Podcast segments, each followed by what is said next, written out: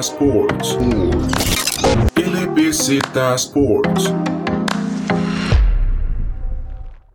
Muy buenas a todos y a todas. Volvieron los equipos históricos del fútbol y qué equipo más histórico que el Milan de Arrigo Sacchi del 87 al 91.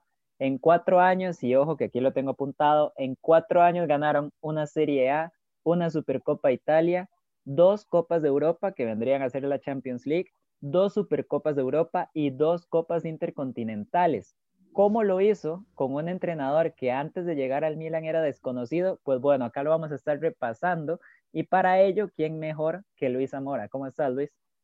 Hola Julián, hola a todos y a todas, espero estén muy bien. Pues sí, hablar de, para muchos, el mejor equipo de la historia del, del fútbol, este Milan de Saki, y para otros, uno de los mejores equipos de la historia del fútbol, así que no nos vamos a salir mucho del contexto ni vamos a decir ninguna sorpresa. Vamos a estar repasando más o menos qué sucedió en ese periodo que estuvo Saki con el Milan, su manera de jugar, sus jugadores, sus figuras y qué fue ese picante que le puso este entrenador para hacer el equipo superior a otros equipos en, en esa época y en la historia también. Yo incluso me atrevería a decir, Luis, que, que cualquier persona que siga fútbol, o sea, que lo siga a nivel histórico, no, no solo estos últimos años, o sea, este Milan tiene que ser top 5 histórico mínimo mínimo, porque la verdad, o sea, no solo es, es, un equipo que ganara y que tuviera buenos jugadores, sino que fue un equipo que revolucionó muchísimas cosas. Entonces, pues bueno, vamos a estar hablando de eso, como ya dijiste, y qué tal si empezamos a hablar de cómo era el Milan antes de ser el Milan de Saki. Porque vamos a ver, el Milan a inicios de los 80 tuvo uno que otro problema y de hecho Rigo Saki tampoco era un entrenador muy conocido cuando llegó. Perfecto, Julián, y sí, eh, bueno, como dices, yo creo que lo mejor es empezar por ahí. El Milan no pasaba su mejor momento, ni muchísimo menos, digamos, no es ni comparable con un momento malo. Yo creo que es de los peores momentos de la historia, porque alrededor de los años 80, el Milan estaba en una crisis deportiva. Y no solo eso, sino también que estaba inmersa en un escándalo, el famoso escándalo totonero, que era un escándalo por apuestas clandestinas donde su presidente, Colombo, y el portero de la época, si no me equivoco, fueron vetados del deporte para siempre, incluso, o sea, no pudieron participar nunca más del deporte profesional. Y bueno, eso le trajo al Milan muchos castigos, eh, supongo que eh, multas económicas y además de eso, lo más importante en la historia, el descenso y la imposibilidad de fichar. Milan desciende Em, a partir de ahí intenta el ascenso, asciende, pero no le alcanza en lo futbolístico, vuelve a descender y ahora sí vuelve a ascender. Pero sin embargo, más allá de que se llegue a colocar en puestos europeos, este Milan no llega a, convencer y su dueño dimite em, tras el descontento de la afición, Giuseppe Farina, en, 1800, en 1985. Ahí es donde llega Berlusconi y también a partir de ahí es donde llegan las figuras del Milan, entre ellas el entrenador, Arrigo Sacchi. Sí, un Berlusconi que, que fue, digamos, esa figura de, de, dueño que llega a meterle dinero al equipo para tratar de revivirlo. Y bueno, trata de revivirlo con un entrenador que hasta el momento era desconocido. ¿Quién era Arrigo Sacchi? Pues bueno, Arrigo Sacchi nació en el 46 en Fusignano, un pueblo de la región italiana de Emilia-Romagna. Es importante tener en cuenta Emilia-Romagna porque todos los equipos que dirigió en sus inicios fueron de ahí. Ahora, Arrigo Sacchi fue futbolista, jugó en el equipo del Fusignano y jugó en otro equipo llamado Belaria, pero eh, en realidad nunca tuvo éxito y eran equipos de categorías tan bajas que nunca se puede decir que haya sido futbolista profesional. De hecho, por ahí le tiraban bastante, tenía muchas dudas con él sobre di, cómo iba a dirigir al Milan si nunca había sido futbolista profesional. Y ahí él tenía una, dio una de las frases más recordadas, que es que no sabía que para ser jinete primero había que ser caballo. Entonces ya por ahí se da una idea uno de la, de la personalidad que tenía Saki. El punto es que cuando se da cuenta que no va a llegar a nada siendo futbolista, Saki decide hacerse entrenador y cuando seas entrenador empieza a entrenar muchos equipos de esa región de Emilia-Romagna. Empieza con un equipo llamado Baraca Lugo, que la verdad no creo que lo volvamos a escuchar en nuestras vidas. Eh, entrena también al Rimini, un equipo de esa misma región de, de Emilia Romagna, lo entrena dos veces y las dos veces se queda cerca del ascenso a segunda división porque era un equipo de Serie C. Además de eso, entrenó al Cesena y a la Fiorentina en divisiones menores. Entonces, cuando entrena las divisiones menores de la Fiorentina, que ya es un equipo de más renombre, y cuando está cerca de ascender a segunda división como el Rimini en dos ocasiones, es que llama la atención del Parma. El Parma, de nuevo, es un equipo de la región de Emilia-Romagna, de la región local de Arrigo Sacchi. Y el Parma, si bien hoy en día puede que sea un equipo bastante más reconocido, en aquel momento también estaba en la tercera división. Con Saki, el Parma asciende a la Serie B, o sea, a la segunda división, y a la temporada siguiente donde viene lo importante. Lo primero es que se queda tres puntos de subir a primera división. Y lo segundo es que el Parma en segunda juega Copa Italia contra el Milan y le gana en dos ocasiones. Estos dos partidos contra el Milan son los que llaman la atención de Silvio Berlusconi y hacen que Berlusconi lo fiche aún sin tener nombre y sin haber entrenado nunca en primera división. Sin duda una decisión bastante arriesgada, pero bueno, algo, algo había visto Berlusconi en Arrigo Sacchi que lo convenció y, y al final terminó pues saliendo yo estoy seguro que mucho mejor de lo que él mismo esperaba. Arrigo Sacchi llega al Milan en la temporada 1987-88. Como ya explicó Luis, Berlusconi ya había pues hecho sus inversiones, ya había varios jugadores de renombre y como siempre la cantera del Milan que, es muy importante. Ahora, ¿qué hizo Arrigo Sacchi cuando llegó al equipo? Arrigo Sacchi primero quería crear una cultura de equipo, o sea, quería que todos estuvieran en la misma sintonía, que todos siguieran su idea de juego y que todos estuvieran involucrados en, en lo que quería Arrigo Sacchi. Los entrenamientos eran larguísimos, eran durísimos, de hecho tuvo muchos problemas con los jugadores, hacía entrenamientos de hasta, de hasta 7, 8 horas, o sea, era, era muy pesado, pero al final de cuentas terminó valiendo. De hecho, hay, hay otra anécdota por ahí con, con Marco Van Basten que podemos contar después, que Van Basten de hecho tenía muchos problemas con, con Saki por los entrenamientos que hacía. Ahora, ¿Cuál era el ideal de Arrigo Sacchi? Arrigo Sacchi se dividía en dos cuestiones. El primero era la defensa en zona y el segundo era la presión alta o la presión en general. Primero, ¿por qué la defensa en zona? Porque en aquellos tiempos, en los 80 inicios de los 90, en el fútbol siempre se marcaba al hombre, o sea, siempre se hacían marcas individuales. Y el hecho de proponer defensa en zona del espacio, o sea, generar superioridad numérica, pero sin ir al hombre, eso era muy importante y era muy novedoso. Y después de eso, la presión, que en el fútbol italiano era, era muy poco vista, porque Italia siempre ha tenido esta historia de ser catenaccio, de ser fútbol defensivo, de esperar al rival, y a Rigos aquí no le gustaba eso. A él le gustaba más el fútbol total de Holanda, que fue con el que creció. Y entonces a él le gustaba ser proactivo, le gustaba presionar, le gustaba tener al equipo muy junto y a partir de ahí, la zona y el pressing, repito, son las dos ideas principales de Arrigo Sacchi para en su primera temporada en el 87-88 ganar la liga y ganar la Supercopa de Italia. Paremos ahí, Julián, porque yo creo que ya nos estamos pasando un poquitito de hablar de Saki. Y no digo que sea mucho, pero lo quiero hilar con algo que vamos a hablar después de mencionar lo que quiero mencionar ahorita acabas de decir en este momento lo de los, lo del fútbol total de Holanda. Y es que justo en, en 1987, con la llegada de Saki, llegan nada más y nada menos que Marco Van Basten del Ajax y Ruth Gullit del PSV, que llega siendo balón de oro en la temporada anterior y llega al Milan claro, con el hype más grande de la época, siendo el, el, fichaje más caro de la historia hasta, hasta ese momento, digamos, ya obviamente esa cifra se superó, pero en ese momento fue el fichaje más caro y además de eso, juntado con varios canteranos y con fichajes del 86, eh, como Donadoni, como Massaro y también Ancelotti, que ya era un jugador un poco más experimentado para esa época, pero también llegó a reforzar el equipo en 1987 junto con Saki. Entonces, ahí es donde llegamos a notar esa inclusión del fútbol total al estilo de, juego italiano y no solo italiano de la época, sino al que quería implementar Saki. Porque ya con jugadores de renombre de ese fútbol total, más jugadores de la idea o de la ideología de Saki, es donde se llega a implementar una idea que logra trascender. Creo que eso es lo más importante, donde se llega a encontrar un balance en cuanto a lo que quiere el entrenador y en cuanto a los perfiles que le ofrecen los jugadores. Porque muchas veces pasa en el fútbol que hay jugadores que no cumplen con el perfil del entrenador. Y por más bueno que sea el entrenador o por más buenos que sean los jugadores, no pegan o hay una química que no se da en ese momento. Y yo creo que este es uno de los puntos altos en este Milan, que todo calza muy bien que entre entrenadores y jugadores y la idea de juego también, hay como una chispa que se enciende cada vez que, que todos llegan a, a plasmar su idea de juego en el campo. Y yo creo que por eso es que trasciende tanto el club.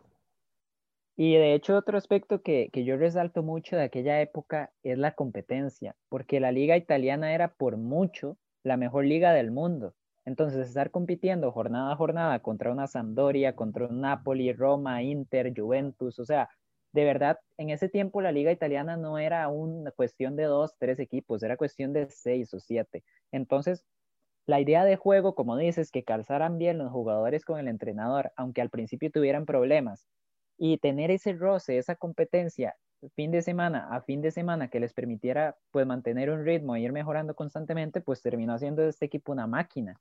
Y es que el mérito es muy grande porque en una liga de este calibre, en esa primera temporada, como ya dije, terminan campeones y le ganan nada más y nada menos que al Napoli de Maradona, que era otro equipazo.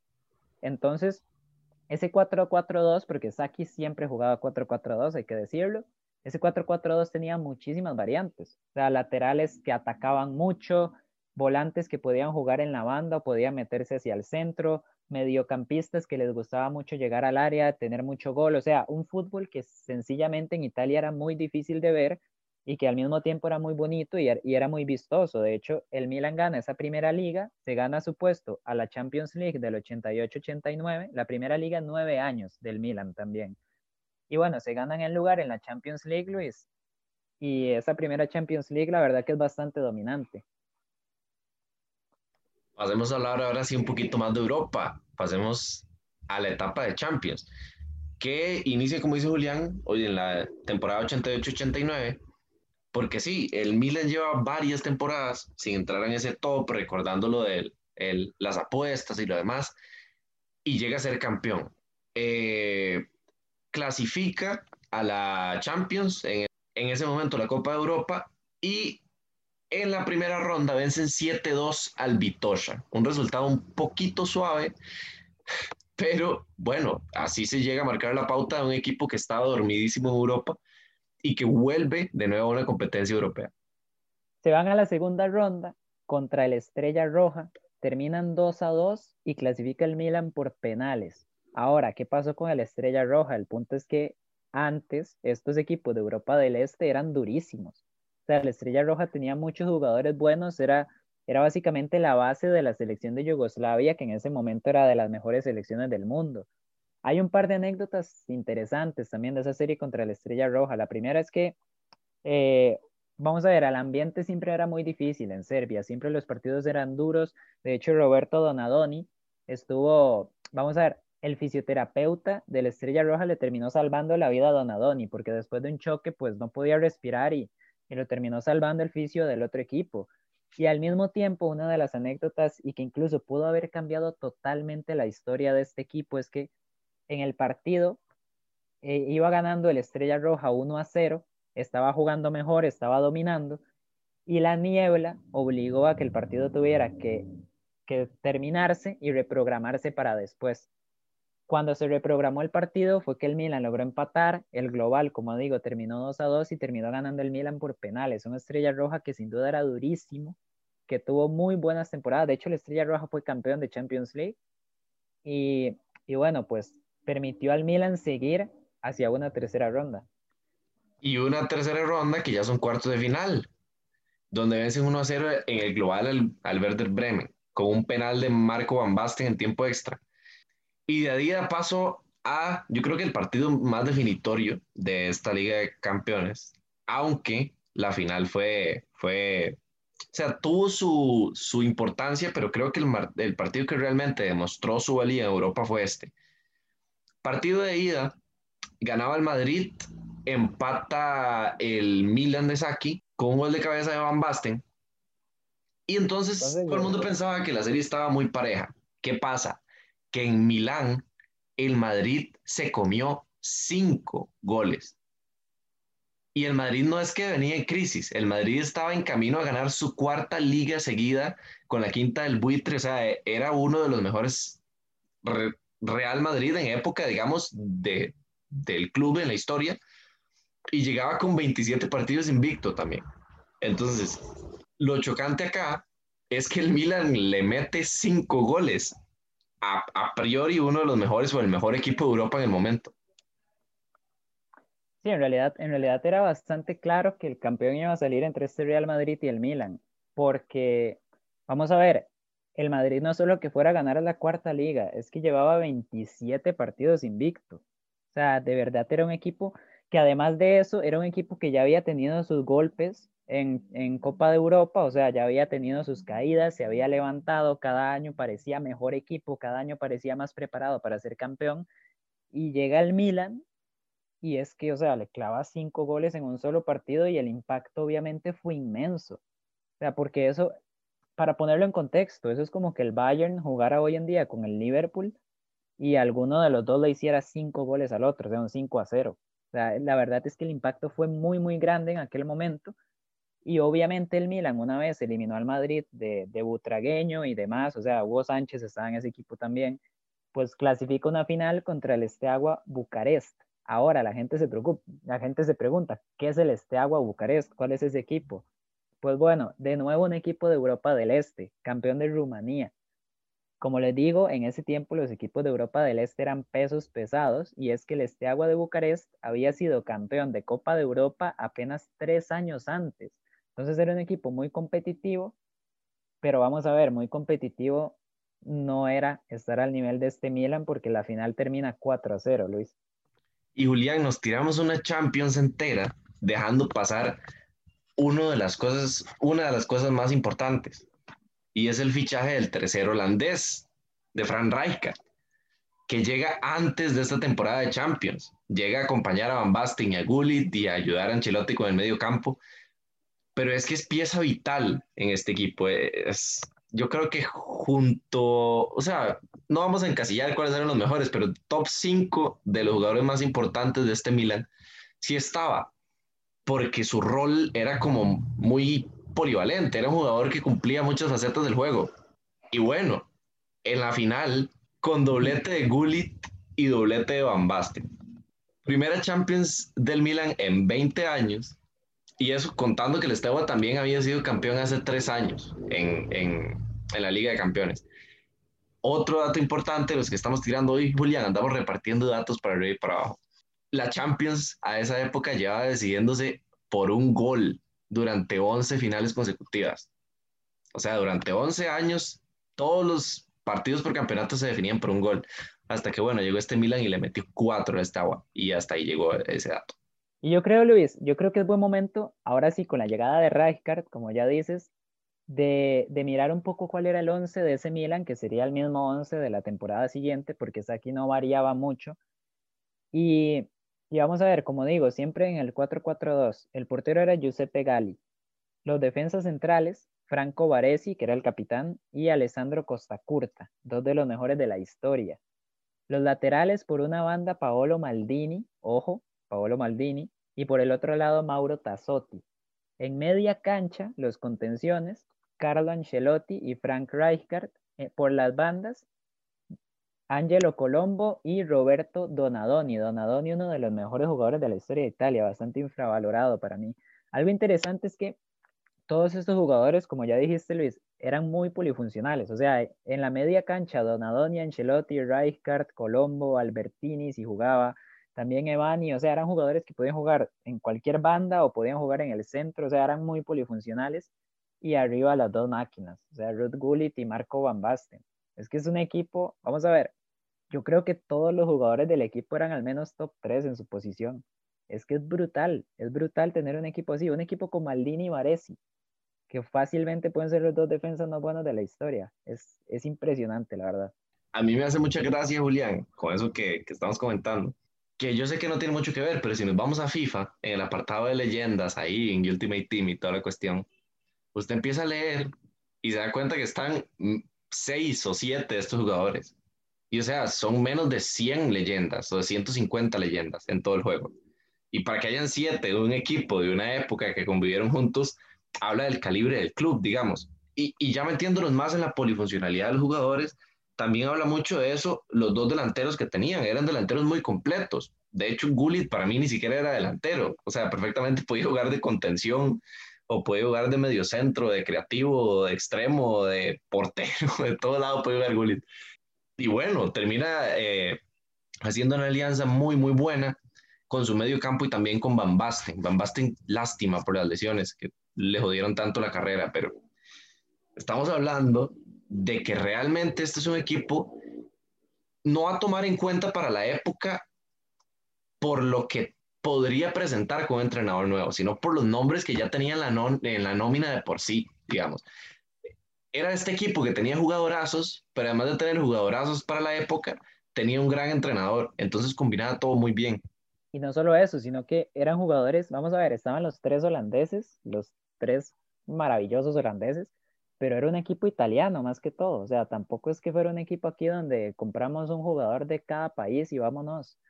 Y al mismo tiempo, es que, o sea, el cambio que hicieron, y yo sé que ya he insistido mucho, pero verdad, o sea, el hecho de un equipo italiano que propusiera que no se tirara atrás a hacer el catenaccio, el, el hecho de un equipo que no marcara al hombre, que marcara en zona.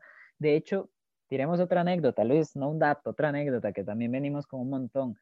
La ley del fuera de juego. Porque antes, en aquella época, el fuera de juego con solo que un delantero estuviera en línea con el último defensa, o sea, en línea, no tenía que estar más adelante, con que estuviera en línea, ya era fuera de juego. Entonces, claro, al Milan le encantaba usar el fuera de juego. Franco Varesi levantaba la mano, todos salían corriendo y como por lo mismo el equipo estaba muy junto, o sea, del defensa central al delantero habían 20 metros. Y entonces, Varesi alzaba la mano, salían todos y ya, fuera de juego, fuera de juego, fuera de juego, fuera de juego. Hacían eso cada rato. Al Madrid se lo hicieron un montón de veces. Y al final fue tanto que la misma, no la FIFA, sino el organismo, otro organismo que se encarga del, reglamento del fútbol, tuvo que cambiar la regla. Tuvo que cambiar la regla, la que conocemos hoy en día, y es que el delantero tiene que estar más adelante del defensa para hacer fuera de juego. O sea, estamos hablando que un equipo, obviamente no fue el único, pero un equipo se puede decir que fue el responsable de que se cambiaran incluso las reglas del juego. De hecho, Julián, eh, fue del IFAB, para que quede ahí un poquito más claro. Pero yo creo que es, eh, no sé si habrá un dato ahí eh, parecido, pero para mí yo creo que es el único equipo que ha logrado por sí solo, digamos, y lo voy a decir así, por sí solo, porque fue el que innovó el método futbolístico a tal nivel que provocara que un organismo interviniera y, vetara una ley como para prohibir una jugada. O sea, básicamente prohibieron al Milan. Estaba tan roto el equipo del Milan que lo prohibieron.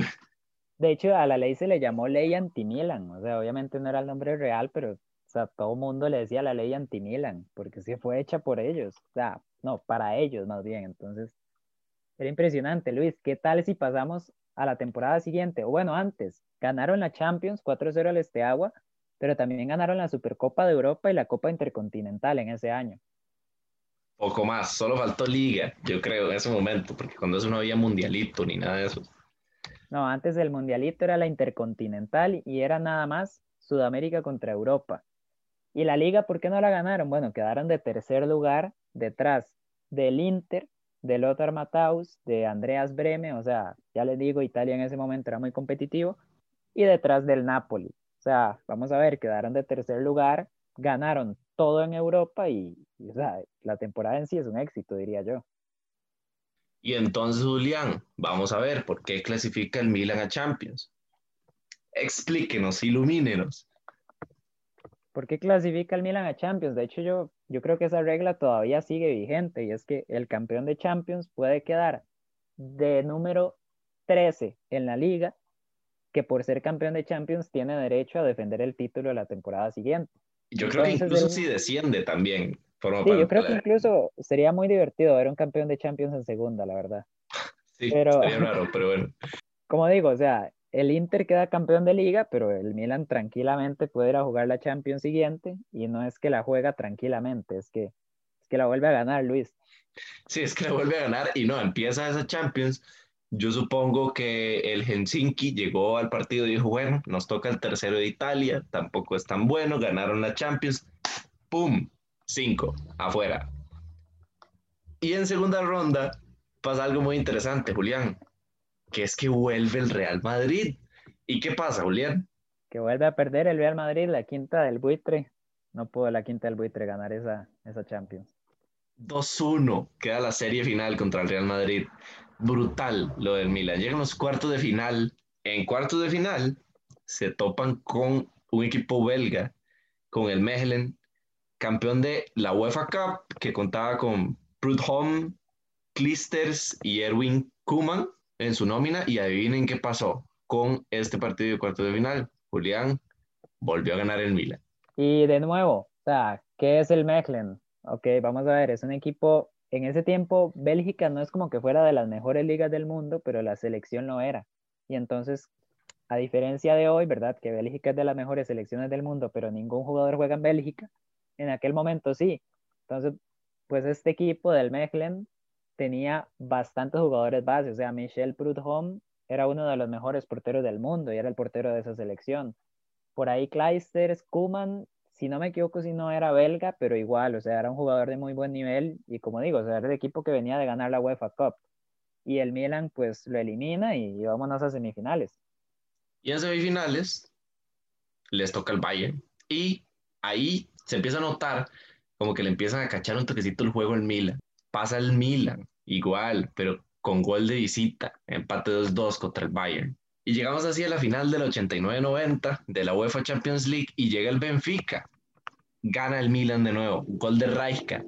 Que por qué mencionábamos que Rijkaard llegó, que era buen jugador, sí, más o menos, no, es que le dio el título al Milan contra el Benfica también. El primer equipo, otro dato, Julián, andamos repartiendo datos deberían darnos un camión para, para seguir repartiendo datos. Primer equipo en defender la Champions desde 1980, en repetir, desde el Nottingham Forest, que muchos también dirán, pero ¿qué es el Nottingham Forest? Bueno, da para otro podcast también, ahí escríbanos y retroalimentenos si quieren que hagamos un podcast de equipos ingleses. Y bueno, así es como termina la, la edición 89-90 de la Champions League de nuevo con el Milan campeón, pero Julián, es que tampoco es que solo ganan eso nuevo. ¿Qué más ganan? De el año anterior ganaron la Supercopa de Europa y la Intercontinental y por qué no repetirlo. O sea, si ya repetimos Champions, ¿por qué no ganar las otras dos? Lo vuelven a hacer, pero otra vez se quedan sin la liga. Esta vez no quedan de tercer lugar, quedan de segundo lugar detrás de cuál equipo? El Napoli de Maradona. Por fin le llegó de hecho a los napolitanos ahí la Serie A con Maradona y nada más y nada menos que contra este Milan que pues bueno, podría decirse que era el mejor equipo del mundo tranquilamente. Y contra un Benfica la final, o sea, es que vean lo diferente que era el fútbol en aquel momento, que la primera final se la ganan al Esteagua Bucarest y la segunda se la ganan al Benfica. Un equipo que obviamente a su manera, ¿verdad? Jamás con el alcance de este Milan de Sacchi, un equipo que llegó a revolucionar bastante también el fútbol en Portugal. Y bueno, el Milan vuelve a ganar la UEFA Champions League. Estamos hablando que en tres años ganan una liga, ganan el derecho a participar en la Champions, bueno, en la Copa de Europa, la ganan, ganan el derecho a participar en la que sigue y la vuelven a ganar. Entonces, ¿qué significa esto? Que nuevamente, como campeones de Copa de Europa, tienen derecho a jugarla la temporada siguiente, que ya sería la última temporada de Rigos aquí en el Milan, la 1990-91. Sí, es Julián, y lastimosamente, como veníamos diciendo, ya no era este Milan que arrollaba tantísimo en Europa, porque, o sea, además de ganar y repetir Champions, ya tampoco era por resultados tan abultados. Entonces, como que le estaban agarrando el truquito al Milan. A ver, es que ya, ya ganaba, perdón Luis, ya ganaba un poquito más normal, o sea, ya, ya no estaban chetados, ¿entiendes? Es que vamos a ver, ganar una final 4-0 y antes de eso la semifinal 6-1, es que o sea, suena, suena difícil de repetir, incluso a ellos les costó. Pero, o sea, igual ganaron una Champions ganándole al Madrid, al Mechelen, al Bayern y al Benfica, o sea, es, brutal. Y lastimosamente, después de eso, cae el equipo en un partido muy atropellado en cuarto de final contra el Olympique de Marsella. Pierden ese año también la Serie A contra la Sampdoria, son eliminados de la Copa por la Roma y a partir de ahí se empieza el Milan y la idea de juego de Saki a caer. Y bueno, esta temporada es la última de Saki en el equipo. Em, por problemas incluso más allá de lo futbolístico con, con jugadores igual, eh, uno de los más marcados con Van Basten. Y bueno, Julián es el erudito en esta materia, entonces nos va a iluminar más o menos cómo era lo que estaba sucediendo en esa época en ese Milan. Claro, o sea, como dije, desde que llegó, desde que llegó Arrigo Sacchi al Milan, él, él tenía estos entrenamientos, entrenaban durísimo, o sea, quedaban campeones de Champions y de inmediatamente quería volver a entrenar ocho horas, o sea, los jugadores obviamente estaban contentos de ganar y obviamente estaban de acuerdo en que lo que estaban haciendo era algo especial, pero seguía habiendo uno que otro roce ahí con las figuras. Al final de cuentas, Van Basten, Gullit, o sea, son jugadores pesados, o sea, son jugadores que, que supongo yo que por la calidad y el renombre y todo lo que han ganado, pues también tendrán su ego. Y Arrigo Saki tenía su carácter también, entonces a lo largo de las temporadas, a pesar de que ganaban, había uno que otro roce, que en esta temporada 90-91, que no ganaron nada, pues ya terminó de quebrar la relación, por decirlo de alguna manera, y es por eso que Arrigo Saki se va. Ahora, la temporada tampoco es que sea un fracaso, o sea, tal vez fracaso porque debe, de ganarlo todo a no ganar nada, pero es que veamos, pierden la Champions contra el Olympique de Marsella, que era un equipo que tenía muy buenas figuras y de hecho un equipo que estaría jugando finales de Champions poco tiempo después pierden la Copa contra la Roma, que de hecho el Milan de Sacchi nunca ganó la Copa, eso sí es un dato por ahí relevante, nunca pudo ganar una Copa Italia. Pero bueno, pierden semifinales. yo creo que, que ya eh, sí, es, en lugar de pedir un camión deberíamos de pedir un avión repartidor porque son demasiados datos que estamos tirando. Sí, sí, total. Ahí, ahí tal vez se nos, Tal vez se sature uno que otro oyente, pero bueno. Tenemos que abrir un par de aduanas ahí para tirar y recibir datos en, en varias sucursales del mundo, porque yo creo que ya va explotado. Demasiado. Es que un equipo, un equipo de este, Luis, yo creo que da para hablar tres horas seguidas. Pero bueno, para seguir y ya para terminar con esta temporada, el Milan pierde la semifinal de Copa contra la Roma y la Roma termina campeón de Copa y queda segundo lugar de Serie A, de nuevo subcampeón de la liga más competitiva del mundo, cae contra la Sampdoria y ustedes dirán, bueno, pero qué carajos era la Sampdoria en aquel momento. La Sampdoria queda campeona de la Serie A y a la temporada siguiente queda subcampeón de Champions. O sea, es que no, no son cualquier equipo, o sea, no es, no es la Sampdoria de hoy en día, es que era una Sampdoria que le ganaba al Inter, a la Juventus, a todos, una Sampdoria que quedaba subcampeona europea, o sea, el fútbol en aquel momento de verdad era muy diferente y, y, generó, y a día de hoy ha habido muchísimos cambios y muchísimos impulsados por este Milan. Entonces, ¿qué es lo que sucedió? Bueno, Arrigo Sacchi se fue, ya el equipo pues se partió. Arrigo Sacchi ahora sí, vamos a hablar un poquito de él. Se va del Milan a la selección de Italia. Yo creo que se había ganado el derecho a ser el seleccionador italiano.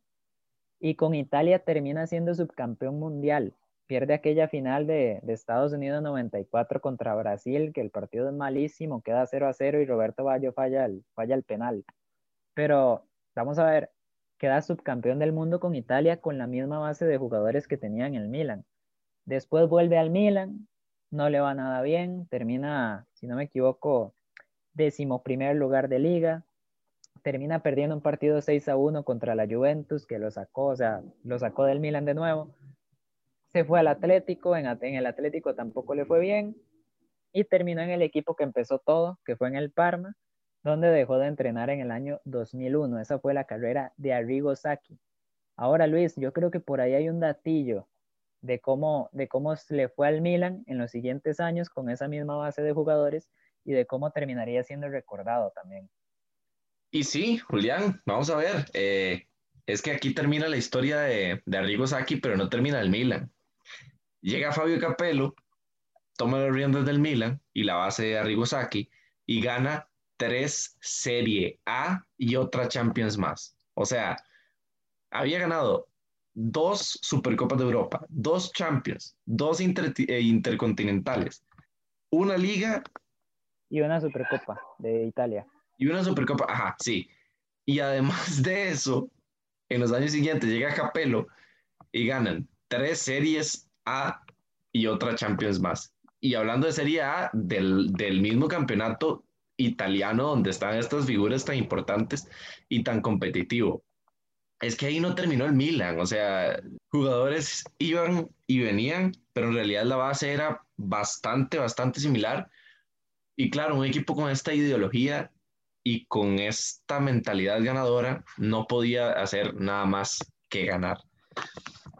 Tiramos otra anécdota, Julián, porque yo creo que ya de datos estamos bastante bien. Aquí entra una, una, una anécdota de Van Basten, que fue incluso de las más recordadas y de las más mencionadas, porque él dentro de su frustración y en, su diferencia con el entrenador, le preguntaba mucho que por qué el Milan no le bastaba con ganar, con ganar trofeos, con, con ganar partidos, con golear. Eh, ¿Por qué tenían que hacerlo tan bien? ¿Por qué tenían que entrenar tan fuerte? ¿Por qué tenían que ser los mejores en el aspecto de juego que fuera?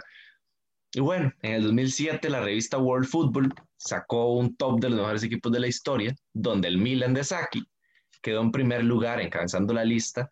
Y Van Basten cuenta la leyenda que al leer esto llamó a Rigosaki y le dijo que ya había obtenido respuesta. No necesitó que se lo explicara el mismo entrenador italiano. Él mismo se dio cuenta por qué, luego de todo esto, era importante marcar época y era importante hacerlo de la mejor manera. Em, vamos a ver, quiero repasar un poquitito esto. Pobre Marco Van Basten, porque le fue de su rodilla y luego de dos balones de oro consecutivos en las temporadas en las que Milan gana Champions, 88-89, 89-90, a los 28 años se tiene que retirar del fútbol. No sé si se tiene que retirar, pero decide retirarse. Yo creo que es una de las pérdidas más tempranas y más grandes en la historia del fútbol. Porque, ¿Qué hubiera sido Van Basten si hubiera seguido jugando? Julián, algo más que agregar a este Milan, porque tengo un par de cosas yo, pero quiero que interactuemos un poco más. Vamos a ver, yo, quería hacer una dinámica de estas que tanto me gustan a mí. Un resumencito, a ver, rápido de todo lo que hemos hablado.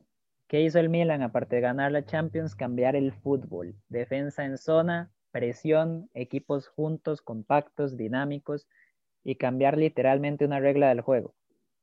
Mi dinámica, Luis, de esas que me gustan, iba a decir que escogiera solo uno, pero es que me parece imposible incluso a mí.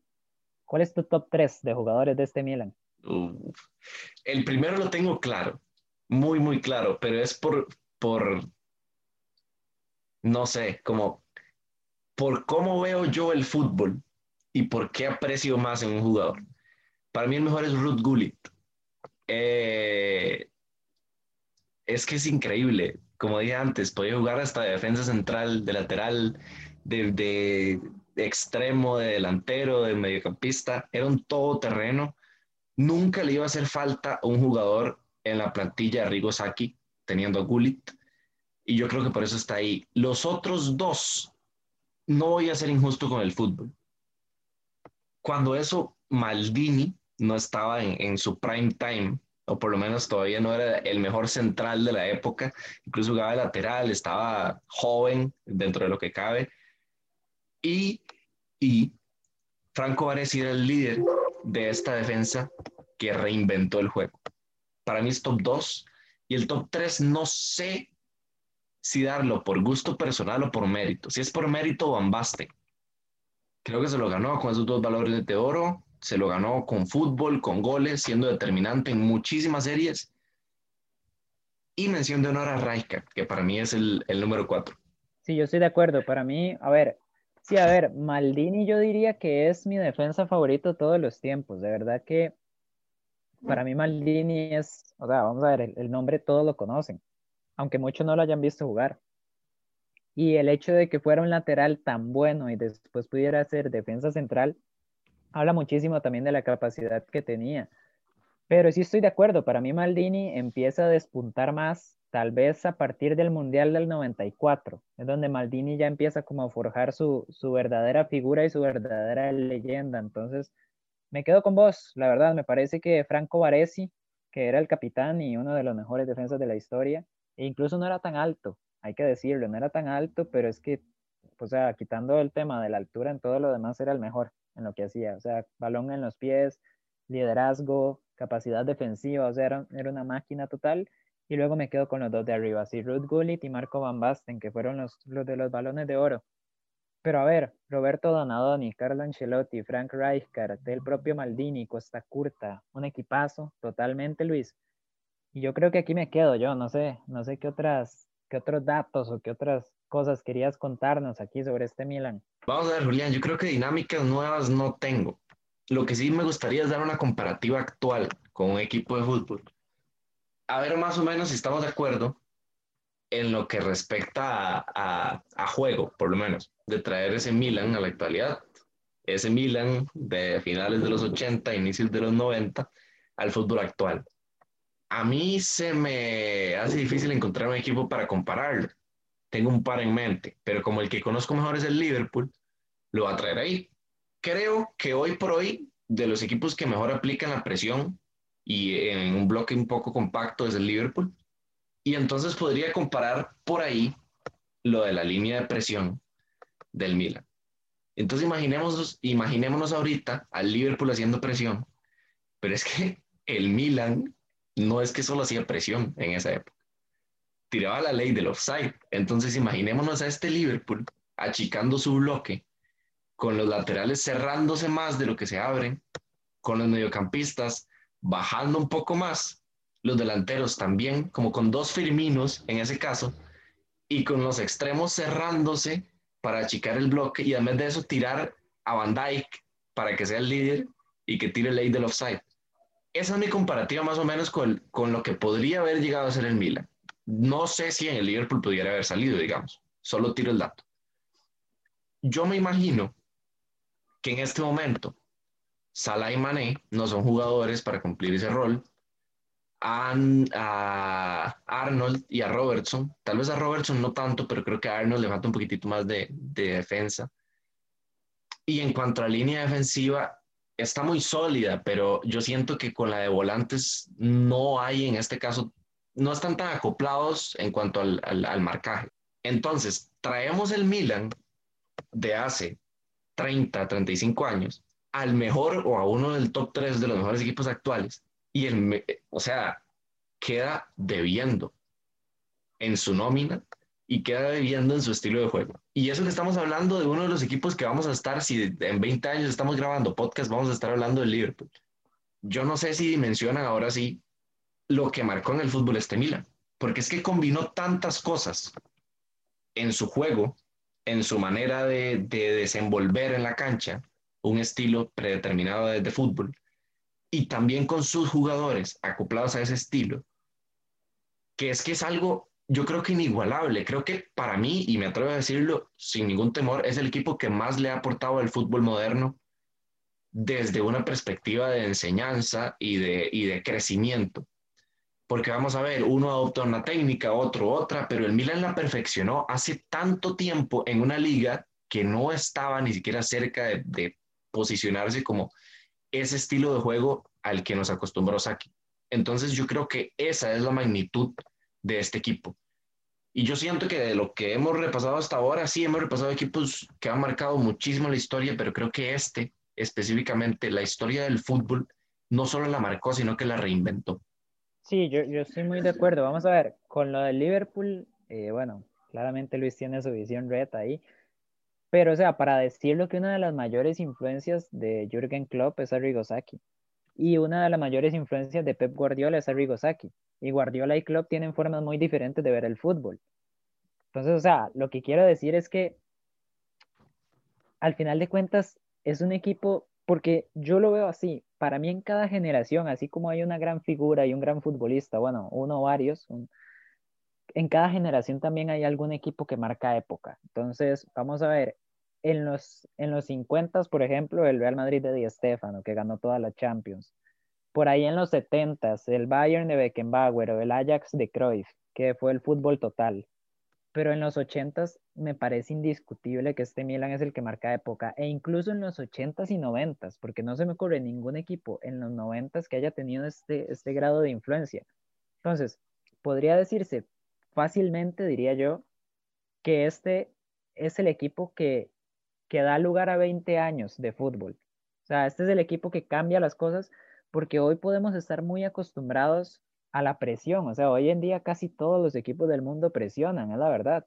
Hoy en día la defensa en zona es muy normal, pero es que hace más de 30 años, o sea, es, es mucho, es bastante llamativo que un equipo pudiera ser tan innovador y como ya dice Luis, en una liga que en realidad era muy poco innovadora, tenía tal, el mejor nivel del mundo, pero era una liga con unos ideales muy marcados. Entonces, vamos a ver que el equipo duró cuatro años, sí, pero es que son cuatro años llenos de éxito y cuatro años llenísimos de todo. O sea, a mí se me ocurren muy pocos equipos en la historia que puedan competir con la figura que tenía este Milan de Saki. Y por algo, por algo es que el Milan porque no solo estos cuatro años, obviamente muchos después, muchos antes, pero es que por algo también el Milan es uno de los equipos más grandes de la historia del fútbol también. Creo que sí, o sea, el éxito de un club lo marca esa hambre por innovar. Y yo creo que, que acierta muy bien el Milan apostando por este tipo de, de ideas. Y en todo caso, eh, creo que perfecto. O sea, creo que la definición de este fútbol es crear para que a partir de ahí el fútbol moderno crezca. Y el fútbol moderno es lo que es gracias a equipos como este de Saki y este Milan que reinó, como ya decía Julián, en los 80s y 90s. De parte de nosotros, esto es todo por el podcast de equipos históricos de hoy. Ha sido un placer para nosotros repasar este equipo. De verdad, un placer hablar sobre uno de los mejores equipos de la historia. Julián, también un placer estar con vos. Esperemos que sigan escuchándonos. Estamos en inicio de año, esperando que sea un muy próspero año para LBZ Sports, acompañándolos con podcast y contenido. Seguimos con NFL y básquetbol. Hubo un pequeño cambio. Ahora se va a seguir subiendo fútbol hasta que llegue Champions League los lunes y básquetbol los viernes. NFL queda exactamente igual, publicaciones exactamente igual, siempre repasando los clubes y las ligas más importantes de Europa y locales en cuanto salga algo interesante por ahí también. Y bueno, si les gustó este tipo de contenido, díganos, háganos saber, eh, compartan con sus amigos, con las personas que conozcan y ayúdenos a crecer dándonos retroalimentación por cierto no les gusta también, porque es muy importante para nosotros. Hasta luego, Julián. Hasta luego a todos y a todas. Que pasen un excelente año y que hayan disfrutado este podcast. Hasta luego. LBZ Sports. LBZ Sports.